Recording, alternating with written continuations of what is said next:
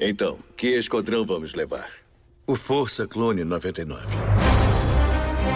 Tech, tudo pronto? Sim, sargento. Estamos prontos. A cavalaria chegou!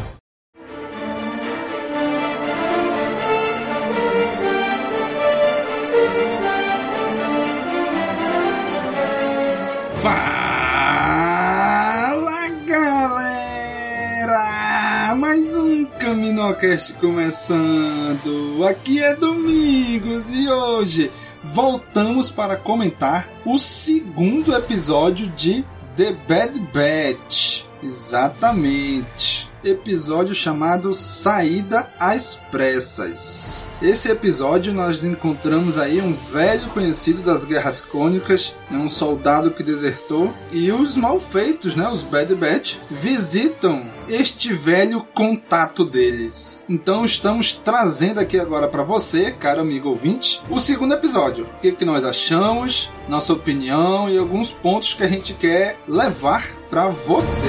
Mas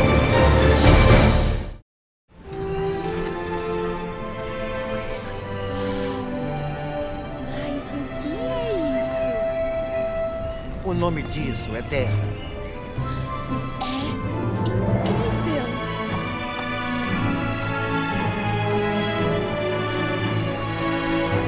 Esse episódio que já é bem mais curto, né, que o primeiro, já volta pra duração normal das animações, né, ali entre 20 e 25 minutos, mais ou menos, de duração o episódio. Um episódio bem tranquilinho, como já era de se esperar, o primeiro episódio sempre é mais eletrizante, é mais empolgante pra tentar agarrar o público e o segundo já dá uma pisada no freio. Assim, se a gente for lembrar, Rebels foi a mesma coisa, The Clone Wars também foi a mesma coisa, né, o primeiro episódio ele é mais empolgante, o segundo ele já pisa um pouco mais no freio, vamos mais devagar, vamos, vamos estabelecer né, esses personagens, contextualizar quem são eles, como é que eles começaram. Interessante a gente perceber que tem algumas pessoas do fandom que esperam que todos os episódios sejam épicos, e não é, né? Nenhuma série de Star Wars, nenhuma animação de Star Wars, nem a mesmo Mandalorian, que é a série live action, nem todos os episódios são épicos. Alguns episódios a gente tem que botar o pé no freio, que é pra construir os personagens, né? Não só construir a história, avançar a história, mas construir o personagem, a gente conhecer ele, conhecer o psicológico dele, os costumes, como ele é, o que ele pensa, como ele pensa, como ele age. Então, em alguns episódios é isso que acontece. Esse aqui é um deles, né? Onde o negócio já é mais lento, né? Pra gente entender os personagens. Bom, depois de um episódio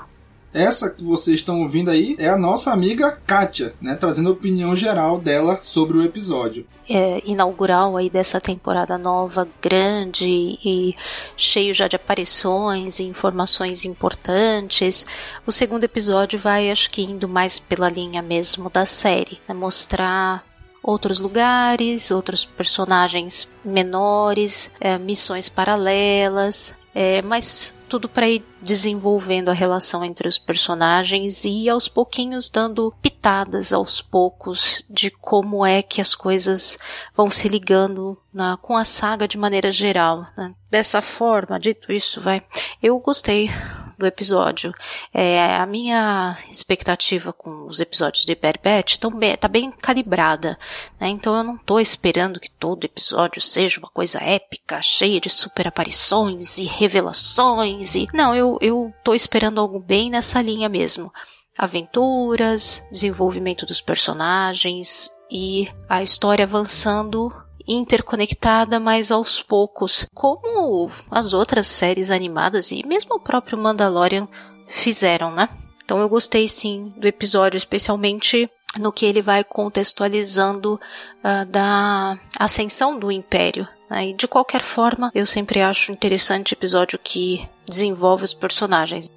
E esse episódio realmente vai mostrando isso, né? Que ela falou. Como vai começando a construir como esse esquadrão, como esses personagens, pouco a pouco, vai começar a se ligar com, vamos dizer assim, com a história principal de Star Wars. Eles são uns personagens à parte e depois vão começar a se ligar com os acontecimentos principais da história. Assim como é Mandalorian. O Din Djarin tá ali à parte e depois, que um pouquinho em pouquinho, ele começa a caminhar, né? Pra se ingressar nos principais acontecimentos acontecimentos da história de Star Wars. Os Bad Batch aqui é a mesma coisa, né? Eles estão à parte e eles vão começar a mostrar algumas coisas de como vai fazer eles se encaixarem na linha principal das histórias, né? A gente veio de três episódios muito bons, né? Um, um único episódio gigante. E esse que vocês estão ouvindo agora é o Nick, né? É o Nicásio. Também trazendo a opinião dele sobre o episódio. Um primeiro episódio especial muito bom. Eu, eu gostei de, de, toda a história ali. Tem uma, um arco ali que, que se conclui nele mesmo, enquanto, enquanto também abre né, para a série começar. E foi um, um bom início, como falei anteriormente. Mas o, o segundo episódio. É, já esperava que ele fosse ser mais usado para estabelecer algumas coisas e a gente tem eu pelo menos particularmente achei em termos de roteiro essas coisas uma quedazinha principalmente no meu apreço com a personagem Ômega que eu gostei muito no primeiro episódio nesse segundo episódio eu achei ela bem teimosa e tomando fazendo umas é, assim, já deixando claro que ela vai dar algum trabalho para os seus pais, né, digamos assim. A gente tem um retorno, né, do personagem já conhecido na, na franquia para quem assistia The Clone Wars, a interação deles com o, a Força Clone 99, não apenas agora, uma, uma interação de muito tempo, né? Deixa entender que é, eles já passaram por ali, já se hospedaram na casa do, do Kurt algumas vezes. Inclusive o Wrecker é, é o tiozão da, das crianças, né? Dos filhos do Kurt. Eu acho essa interação muito boa para personagens que estão sendo caçados, eles a princípio irem procurar alguma ajuda, pelo menos nos primeiros dias. Ah, estou sendo caçado, deixa eu ficar aqui um pouquinho, mas eu prometo que vou embora para não trazer problema para você. Eu achei bem legal como se desenvolveu algumas coisas de episódio. Tem algumas coisinhas que são chatas, mas precisam acontecer, como a Omega acabar desobedecendo, acaba trazendo muito problema para a equipe. Isso é de se esperar quando tem um personagem criança, né, um personagem infantil na trama. Normal disso acontecer. É um, é um, um peso a mais que acaba trazendo. Mas ela também acabou ajudando, né? Depois né, tem ela, ela mostrou que ela vai poder ser útil, sim, em alguns momentos. Então, em geral, não achei esse episódio ruim, não. Achei ele bem, bem legal até embora bastante inferior ao episódio especial inicial. Realmente o episódio, olhando agora para trás, depois de assistir, depois que o Nick comentou, é que realmente, né, parece que eles já se encontraram com o Cut mais de uma vez, não foi só uma vez. Os, tanto que os filhos dele já é o tiozão Wrecker ali, né? Não é só uma vez que encontrou, provavelmente teve vários encontros, mais de um, e eles estabeleceram essa ligação entre eles, né? É interessante ver essas coisas se ligarem. E como o Nick falou, tem algumas coisas que parecem chatas, mas que tem que acontecer para a história lá na frente começar a andar melhor. Que é o que? É a gente, como eu já comentei, estabelecer os personagens. A Ômega é uma criança. Ela tem que fazer coisas de criança, ela tem que descobrir coisas novas que ela não conhecia. O Esquadrão Bad Batch, a Força Clone 99, tem que começar a entender como é que é a nova realidade deles, como é que eles vão se portar, como é que eles vão se comportar neste novo cenário. Então, essas coisas que podem parecer chatas para algumas pessoas, mas elas são essenciais para que a gente consiga entender decisões e ações que eles vão tomar um pouco mais na frente. Então, como é que eles chegaram em certa decisão para tomar certas atitudes? A gente está vendo isso sendo construído agora. E isso leva em conta a volta do Cut. Porque a gente viu o Cut lá na segunda temporada de The Clone Wars, quando o Rex tá lá, tem que ficar na, na, na, casa dele, descobre que, olha, esse cara aqui, ele é um clone, mas ele decidiu ter uma vida diferente. Vou para outro lugar, vou fazer outra coisa, tomar outra vida. Eu decidi tomar outro rumo para minha vida. O Cut. É assim que ele age. Então, eles olham pro Cut e dizem assim: a gente tá parecendo muito com ele agora. Então vamos ver como é que ele, como é que ele agiu, como é que ele fez para se esconder. E é por isso que eles vão lá com o Cut, né? Eu, na verdade, não me lembrava dele, não vi todos os arcos de Clone Wars. Eu realmente não era um personagem que que eu sequer lembrava. Eu acho muito interessante a ligação, ver a ligação dos membros do Bad Batch com outros clones que eles já cruzaram anteriormente, enfim. E eu acredito que a gente vai ter ainda mais aparições. Então, eu acho que também é uma coisa lógica eles agora que é, já não estão mais sob a asa da República e tem que se virar sozinhos, eles irem procurando os pontos conhecidos em que possam ao menos buscar algum tipo de auxílio, de referência. Então foi bem interessante a aparição do Cut e traz várias coisas em relação ao que eles estão passando. Então o Cut tem eh, saiu, né, do do, do, exército, como eles estão saindo, é, ele constituiu uma família e no momento aí o Berbet, o Esquadrão 99, está forçosamente é, envolvido, ampliando aí a sua família que já existia, mas agora com a presença de uma criança. Então é bem interessante de, de ver como esse personagem acaba tendo a ver com a jornada que o Esquadrão está vivenciando. Então achei bem adequado escolherem o personagem do Cut primeiro para que eles buscassem. Então, bem interessante. Bom, o Cut, na verdade, faz algum tempo que eu não vejo o The Clone Wars e eu nem lembrava tanto dele. claro que a gente que já viu, conhece rapidamente e assim, ao lembrar do ambiente, é, da esposa, dos filhos, então fui lembrando do, do personagem.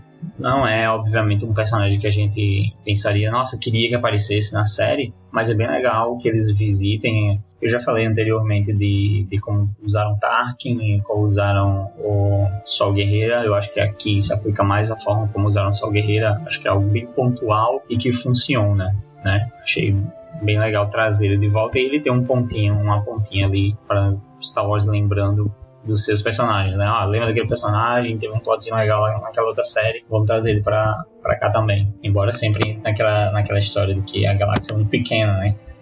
É legal trazer o Cut de volta, né? Um personagem de The Clone Wars, para fazer uma ligação com uma série que a gente já conhece, mas pode acabar caindo nisso que o Nick falou, né? De parecer que a galáxia é muito pequena, onde todo mundo se conhece. A gente comenta muito isso sobre os filmes, né? A Rey caiu ali tá no planeta, encontrou o Han Solo, encontrou o Chewbacca, encontrou a Leia, encontrou o pessoal que a gente já conhecia. O, a Leia caiu no planeta onde tá o Luke, e o Luke tá junto com o Ben Kenobi, que já foi lá pra... Parece que todo... É muito pequeno, parece que todo mundo se conhece. Parece que Star Wars é aquela cidadezinha do interior onde todo mundo sabe de todo mundo, né? Então, realmente, tem que ter um pouco desse cuidado para não parecer que a galáxia é pequena demais, né? E a Ômega nesse episódio é um pouco mais complicada que no primeiro, né? Ela se mostrou muito interessante no primeiro episódio, um personagem que tem muito a contribuir, mas ela também traz seus problemas e aqui esses problemas ficam mais evidentes, que é o fato do grupo ter que proteger ela. Eles vão ter que ficar de olho nela, vão ter que proteger ela, vai fazer coisa de criança, ela vai se meter em crenca e cabe aos Bad Batch, né, impedirem ou resgatarem ela quando esses momentos acontecerem. Acho que o mais interessante desse episódio é ela deslumbrada com um mundo que ela nunca conheceu, né? Ela tá encontrando ali outras crianças, a terra, a areia que ela não conhecia. Ela, vai lidar muito com isso ainda. Ela vai visitar vários planetas, planetas com todo uma, um ambiente diferente, uma atmosfera diferente, né? Biomas que ela nunca viu.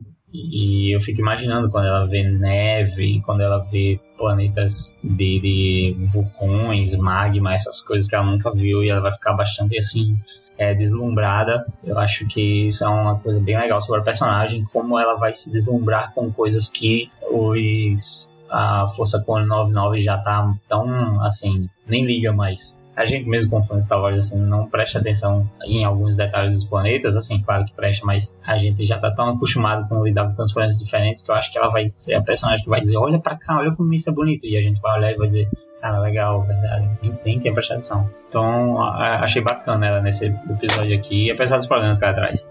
Já a Ômega, ela traz justamente outra visão disso de que ela só conhecia Camino. Aqui, Camino, onde a gente tá, né? O Camino Cast, nossa base é em Camino. E em Camino, pelo que a gente vê no filme, nos filmes e nas séries, parece que é um planeta. É um planeta oceano, onde o planeta todo é um oceano e os caminoanos de alguma forma construíram uma base ali para eles ficarem. Então, ela não conhece o sol, ela não conhece a terra, ela não conhece o vento, o verde, ela, ela não conhece essas coisas, né? Então é, é muito interessante a gente perceber isso, traçando um paralelo que a gente está vivendo nos nossos dias de hoje, que é a pandemia, onde a gente está isolado dentro de casa, né? Nossas crianças estão isoladas dentro de casa e a gente não pode sair. E a Ômega, quando ela sai daquele isolamento que ela tinha em caminho, ela se deslumbra com toda uma, uma galáxia de possibilidades. Então, nesse episódio, a gente continua conhecendo mais sobre a Ômega. Né? Então, no primeiro episódio, a gente já descobriu algumas coisas sobre ela, já deu para perceber que ela tem habilidades especiais, que ela é uma clone também e tudo mais. E nesse episódio, a gente entende um pouquinho mais sobre como ela foi uh, criada, o que que ela viveu. Então, é interessante ver como ela fica encantada quando chega lá no, no planeta em que está a família do Cut, como ela fica encantada com a Terra, coisas que ela nunca viu. Afinal, ela viveu a vida toda lá em Camino com aquele pessoal é, seco seco. Seco não no sentido literal, né? Porque lá só chove, mas pessoal mais insensível, racional. E ela viveu a vida toda assim. Então, quando ela encontra com a família, isso fica ainda mais claro. Ela não sabe nem interagir com outras crianças, não sabe brincar. Tudo isso, essas situações que são apresentadas, elas servem para que a gente conheça mais sobre a personagem e entenda mais qual que é a história, a bagagem que ela já teve. Então, eu acho bem interessante. E ela, como criança, sempre vai fazer o que não deve. Qualquer pessoa que tem criança entende perfeitamente que aquilo é tudo muito plausível, porque se você pedir para fazer A, a criança vai fazer B e tudo é o esperado, né? pede para ficar aqui, óbvio, não vai ficar, vai para outro lugar. Então, tudo isso é, é, é, bastante verossímil. E ela, apesar de ter tido uma criação muito peculiar, não deixa de ser uma criança. Ela é uma criança de toda forma.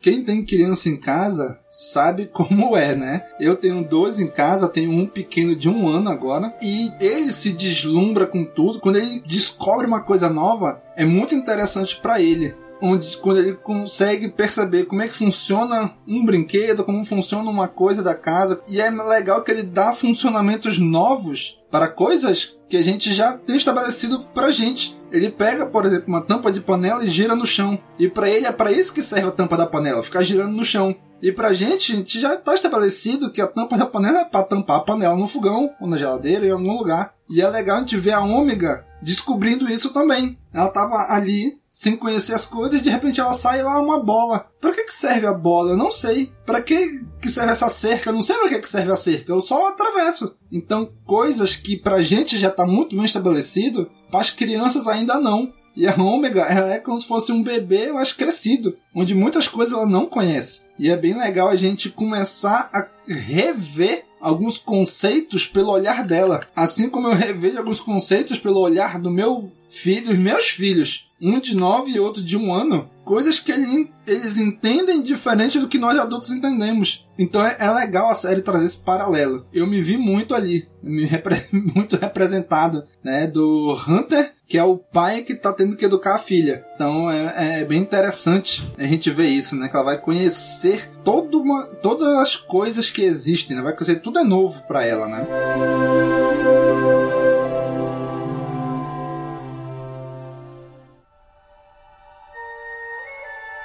Hi, I'm Timothy Zahn, author of Star Wars The Thrawn Trilogy, and you're listening to CaminoCast.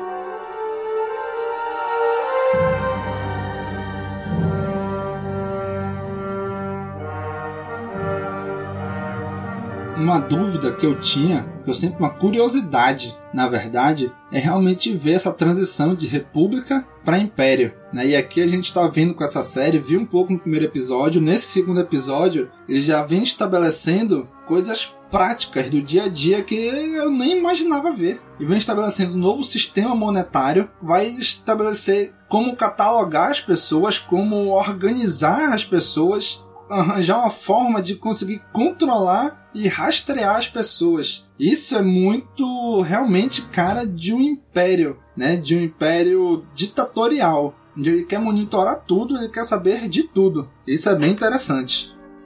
Uma das coisas mais interessantes, acho, do, dessa jornada do Bad Batch é ver realmente a ascensão do Império e como isso refletiu na vida da, do cidadão comum, é, além, óbvio, próprio dos clones e, e todo, todos os envolvidos, sejam de governos ou os Jedi e tudo mais, mas também a parte prática, como é que um império uh, totalitário ascende, né? E que maneira melhor para isso que controlando o dinheiro, né? Então, algo que vai afetar todas as pessoas que não vai ter jeito de escapar então, controlar o dinheiro e controlar a sua capacidade de ir e vir, como eles estão fazendo, né? Catalogando todas as pessoas e não permitindo que ninguém mude de lugar sem que esteja catalogado e que esteja com a moeda nova vigente, é uma maneira realmente muito eficiente de fazer essa transição. Então, acredito que eles tenham dado uma pesquisada para poder desenvolver é, essa parte que eu realmente estou achando que está muito bem feita. Então, desde a parte militar, então você vê eles em todas as frentes atuando. Então, na política, com controle sobre o Senado, na parte militar, com a questão dos clones, de tomar conta dos clones e fazer inclusive a transição para um método novo aí de militar, de exército, a parte monetária, financeira e a parte da liberdade das pessoas também que vai sendo aos poucos tolhida. E fazer dessa forma gradual é, faz com que as pessoas vão aceitando sem se dar muito conta do que está acontecendo. E a hora que elas percebem o que está acontecendo, já é tarde demais, já tem pouco a se fazer. Então é bem interessante realmente a Kátia trouxe um ponto muito interessante que eu não tinha percebido, né? Que é como o Império ele tá metido, tá se intrometendo, né, para controlar todos os as esferas de poder da galáxia. Na política, onde o chanceler virou imperador, nos militares, onde eles têm total controle dos clones e querem estabelecer um novo exército, na parte financeira, que é criar uma nova moeda única, e a última parte, que é tolir a liberdade das pessoas. As pessoas não são mais livres para fazer o que elas querem. Então, é bem interessante isso, como a Kátia mostrou pra gente, como o Império vem fazendo de maneira gradual o controle para as pessoas não perceberem, né? Achei interessante esse ponto de vista dela eu achei que deu um peso bem interessante, assim, né? É, a gente tá vendo o Império se estabelecendo, né, na galáxia. Eu acho que tá introduzindo isso bem. Tem um peso muito grande, tem uma coisa de, de que eles querem monitorar tudo, eles querem saber, querem colocar códigos isso já faz bastante parte do Império, a gente tira pelo, pelos Stormtroopers serem identificados por, por códigos, né, por letras e números. Então, eu achei bem interessante é, isso acontecendo porque é uma das principais coisas que se usa em ficção científica.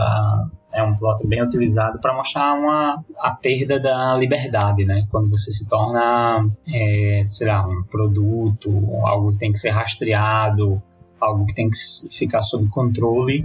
E a gente tem ali o Império com sua mania de controle. Sim, podia fazer, sei lá, não tem problema ter um CPF, quando isso vai te ajudar mas a gente vê que é algo bem mais pesado, né?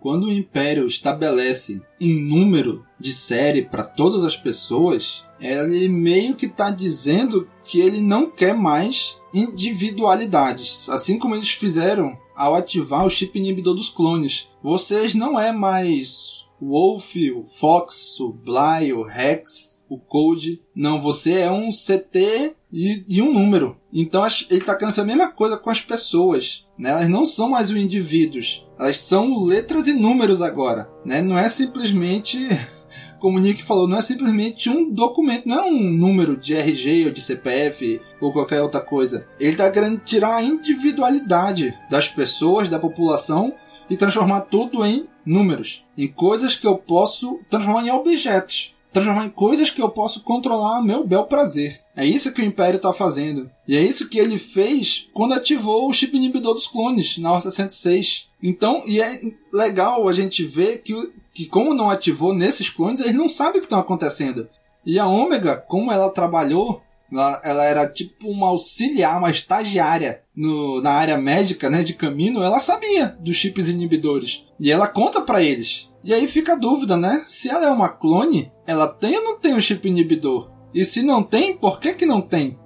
Ao longo da série, acho que a gente vai ver muitas coisas que a gente sabe e eles não sabem, e outras coisas que eles sabem e a gente vai descobrindo depois. E é interessante ver como eles não têm eles mesmos não têm muita ideia do quanto de controle tem por trás do, dos clones, né? E fica também muito patente assim que o Tech, por exemplo, não é nada bom de trocar informação com os outros, né? E tem coisas que eles acabaram sabendo pela Ômega e, e o Tech até já sabia, mas para ele é tudo muito óbvio que ele nem acha que precise passar uh, eh, para os outros. Ele não tem muito esse grau de empatia, de entender como é que outras pessoas estão recebendo as informações ou não recebendo o que ele recebe, né? Então é interessante. E agora não sei como é que eles vão lidar exatamente com isso, mas dá para sentir que é uma preocupação constante e que vai ser um tema recorrente dos próximos episódios, como é que eles vão resolver essa questão dos chips, porque enquanto eles estiverem com os chips, alguma coisa pode acontecer, por mais que eles sejam diferentes e a gente não saiba se o chip ainda pode de alguma forma controlá-los, em algum momento isso pode talvez acontecer. É melhor que eles deem um jeito de arrancar esses chips e ou inativá-los definitivamente antes que a gente perca mais algum elemento do esquadrão além do Crosshair. Eu achei muito rápido a forma com que eles, muito breve, a abordagem sobre os chips, assim, foi bem rápido. O Cut falou alguma coisa que o Rex falou, então a Omega apareceu e disse: "Ah, são os chips inibidores e não sei o que. O Hunter demonstrou ali uma, uma surpresa, né? E perguntou pro Tech. E fica assim, uma, como se fosse uma coisa que eles nunca tivessem debatido de fato. Eles sabiam a informação, tipo, o Hunter já ouviu falar disso, o Tech já falou sobre. Isso deveria, eu acho que isso deveria ser algo que eles já deve, deveriam debater. Ou eles não sabiam nada sobre isso, ou eles, caso saibam, deveria ser algo de conhecimento geral, assim. Porque ficou muito estranho. Parece que eles falaram uma coisa que parece importante, porém eles não deram tanta atenção, então eles não sabiam sobre isso. Uma vez que você sabe que tem um chip inibidor na sua cabeça, é, eu acredito que esses clones iriam investigar sobre isso, procurar é, no que esses chips são responsáveis, né? Até onde vai a ação desse chip na própria identidade desses clones, né? Talvez eles gerasse até uma, uma crise de identidade desses personagens, saber que eles têm um chip na cabeça. Mas não, achei bem jogado de qualquer jeito, até que manteve a postura de que, ah, eu sabia disso aí, até falei para vocês uma vez, só que parece que ele falou e não foi algo importante e ficou por isso mesmo em algum momento, assim. Achei que isso poderia ter sido melhor trabalhado, achei que só foi solto, assim, jogado. Então esse episódio nos estabelece que o Império quer transformar tudo e todos, né, militares, população, naves, quer transformar tudo em letras e números que podem ser controlados, quer transformar tudo em objetos. Tudo que ele possa controlar, a bel vontade, a bel prazer dele, para que nada saia do controle, para que tudo siga as orientações e as vontades do Império e do Imperador. Eu acho que esse episódio deixou isso bem claro pra gente. E pra gente finalizar, a nossa cobertura do episódio, vamos ver o que nosso padrinho, Bruno Richter, achou do episódio. Bom, falando do segundo episódio, é, gostei bastante também. É um episódio um pouco mais tranquilo, né, com um ritmo um pouquinho menos intenso. Mas achei muito legal eles resgatarem esse Lukemai. Eu acho que isso traz uma, uma ponte com Clone Wars muito legal, né? Então, assim, eu, eu achei muito interessante. O Hunter agora tendo que se dividir, né?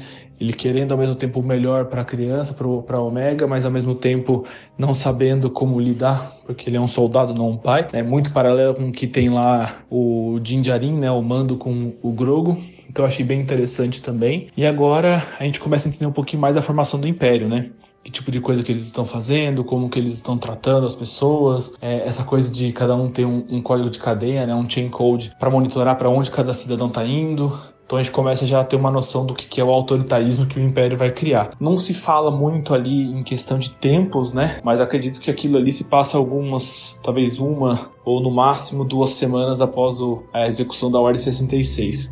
Então, um episódio muito bom também, um pouco mais tranquilo, mas acho que agora começa a contextualizar um pouquinho mais, começa a permear um pouco mais de história. Eu acredito que o próximo episódio também vai ser um pouco mais devagar, né, para poder apresentar os personagens, dar um pouco mais de profundidade, um pouco mais de ênfase. É, mas eu gostei bastante. Eu tô bem confiante com essa série. Eu acho que ela tem tudo para ir preenchendo esse gap, né? Que a gente tem, por exemplo, de 13, 14 anos entre o que é o final de, do episódio 3 e o comecinho ali de Rebels. Então, bem ansioso pelos próximos episódios também.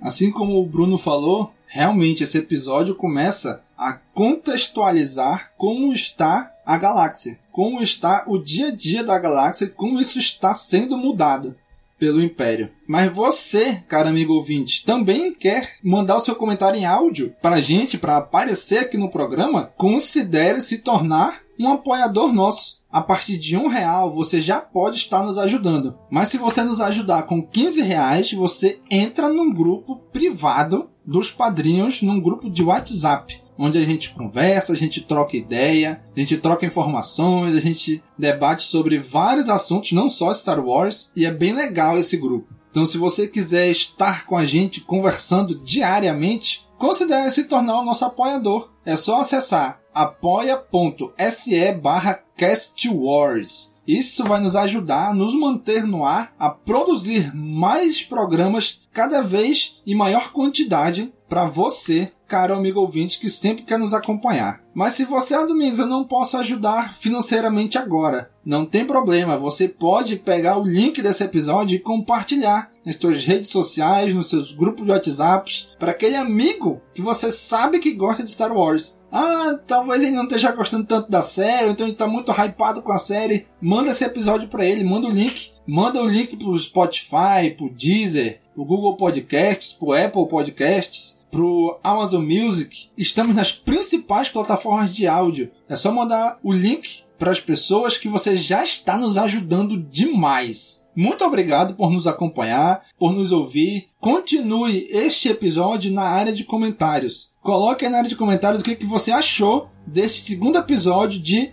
The Bad Batch. E já sabe, curte, comenta, compartilha, divulga nas redes sociais. Um abraço e até a próxima.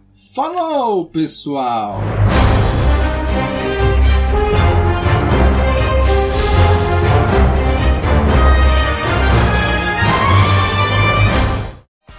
Esse podcast faz parte da Cast Wars Podcast Network.